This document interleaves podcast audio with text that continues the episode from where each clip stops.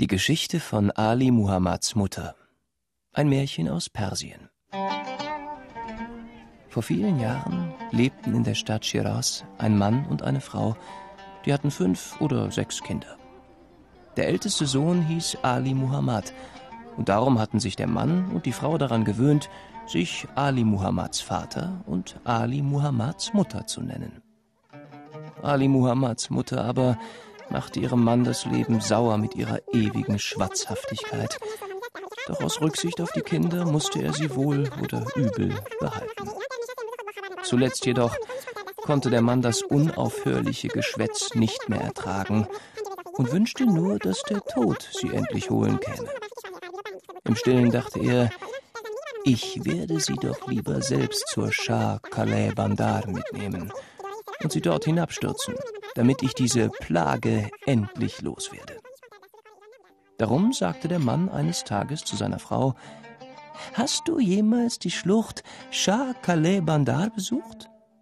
Nein, erwiderte sie. Dann komm mit mir dahin, denn der Ort ist schon wert, dass du ihn einmal siehst. Sie ließen die Kinder zu Hause und begaben sich hinauf an den Rand des Felssturzes. Bück dich mal runter, sagte der Mann, und schau nur, wie tief es ist. In dem Augenblick, als sich die Frau bückte, gab ihr der Mann einen Stoß in den Rücken, dass sie hinabstürzte, und dann ging er nach Hause und glaubte, nun könnte er endlich Ruhe haben. Als er aber ins Haus trat, scharten sich alle seine Kinder um ihn herum, weinten und fragten, wo ist Mutter? Der Vater redete ihnen gut zu, aber sie schrien und jammerten immer weiter. Die Klagen der Kinder wurden von Stunde zu Stunde furchtbarer. Da besann sich der Vater und sagte zu sich selber, äh, ich muss wohl den Felsen hinaufsteigen und die Frau wiederholen. Er nahm also ein Seil und ging damit zur Shah Kale Bandar. Als er die Schlucht erreicht hatte, beugte er sich hinab und rief, Ali Muhammads Mutter!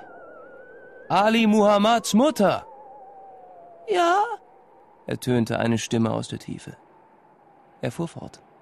Wenn du mir versprechen willst, künftig nicht mehr drauf loszuschimpfen und zu schwatzen, dann lasse ich das Seil hier zu dir hinunter und ziehe dich wieder herauf. Ja, ertönte die Stimme, ich bereue mein Betragen. Der Mann ließ das Seil in die Höhle hinab und sagte, Halt dich gut fest, jetzt ziehe ich.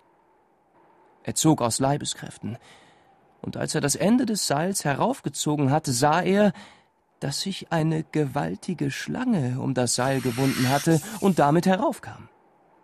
Dem Mann wurde so bange, dass er beinahe das Seil losgelassen hätte. Aber die Schlange bat flehentlich Um Himmels willen, befreie mich von Ali Muhammads Mutter. In den letzten drei Tagen hat sie so viel geschwatzt und geschimpft, dass ich am liebsten aus der Haut gefahren wäre. Wenn du mir helfen willst, werde ich dir dafür einen Dienst leisten, für den du mir dankbar sein wirst. Was willst du denn für mich tun? fragte der Mann. Ich will mich hinschleichen und mich der Tochter des Königs um den Hals ringeln, und durch kein Mittel wird es möglich sein, mich von dort fortzuschaffen, bis du dich zeigst. Gut, sagte der Mann, befreite die Schlange, ließ die Frau unten in der Schlucht zurück und begab sich nach Hause. Die Schlange ging wie versprochen zu der Tochter des Königs und schlang sich ihr um den Hals. Am nächsten Tag hallte die ganze Stadt wieder von Klagegeschrei. Alle Amulettmacher und Wahrsager wurden von den Dienern des Königs auf das Schloss geschleppt, damit sie mit ihren Zauberkünsten die Schlange verscheuchen sollten. Vergebens. Da gelobte der König, dass derjenige, der die Schlange vom Hals der Prinzessin lösen könne, sie zur Frau haben solle. Daraufhin strömte eine große Menge Menschen als Wahrsager verkleidet zum Schloss, aber keinem war das Glück hold. Und die Prinzessin war unterdessen dem Tode nahe. Endlich setzte sich Ali Muhammads Vater einen Turban auf den Kopf, ging zu einer Straßenecke und setzte sich dort mit einer Ramel vor sich hin.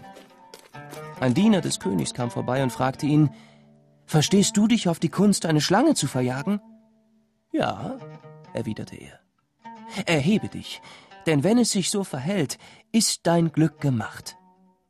Man führte ihn in das Gemach der Prinzessin. Er sprach Lasst mich allein, denn mein Zauber bleibt wirkungslos, wenn andere zugegen sind.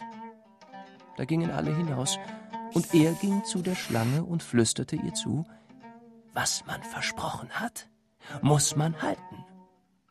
Soll geschehen, erwiderte die Schlange. Aber eins sollst du wissen. Wenn ich mich hiernach um den Hals einer anderen schlinge, darfst du dich nicht hineinmischen, denn sonst töte ich dich. Auf diese Bedingung ging er ein, und die Schlange löste sich und verschwand. Da erscholl überall lautes Freudengeschrei über die Befreiung der Prinzessin.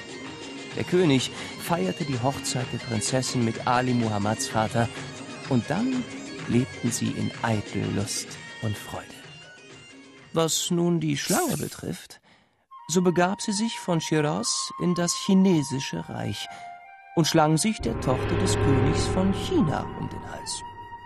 Die Leute in China aber mühten sich ebenfalls vergebens, das verderbte Tier fortzujagen. Der König von China schickte seinen Stellvertreter mit reichen Gaben in das Land Iran, auf das er den König von Iran bitte, er möge doch seinen Schwiegersohn nach China reisen lassen. Der König zeigte sich willig und befahl seinem Schwiegersohn, sofort nach China zu reisen. In China empfing ihn der König mit Ehrenbezeigungen und geleitete ihn hinauf in das königliche Schloss. Nach einigen Tagen bat der König, dass man ihn zu den Gemächern der Prinzessin führe. Als er das Zimmer betrat, sagte er mit lauter Stimme Ihr Leute von China, wie könnt ihr doch so ruhig hier sitzen? Wisst ihr denn nicht, dass Ali Muhammads Mutter, der Shah Khaleh Bandar, entschlüpft ist und hierher nach China kommt? Gleich im Augenblick wird sie diesen Saal betreten. Kaum hatte die Schlange den Namen von Ali Muhammads Mutter gehört, als sie sofort den Hals der Prinzessin losließ und sich an einen Ort flüchtete, den niemand auf der Welt kennt.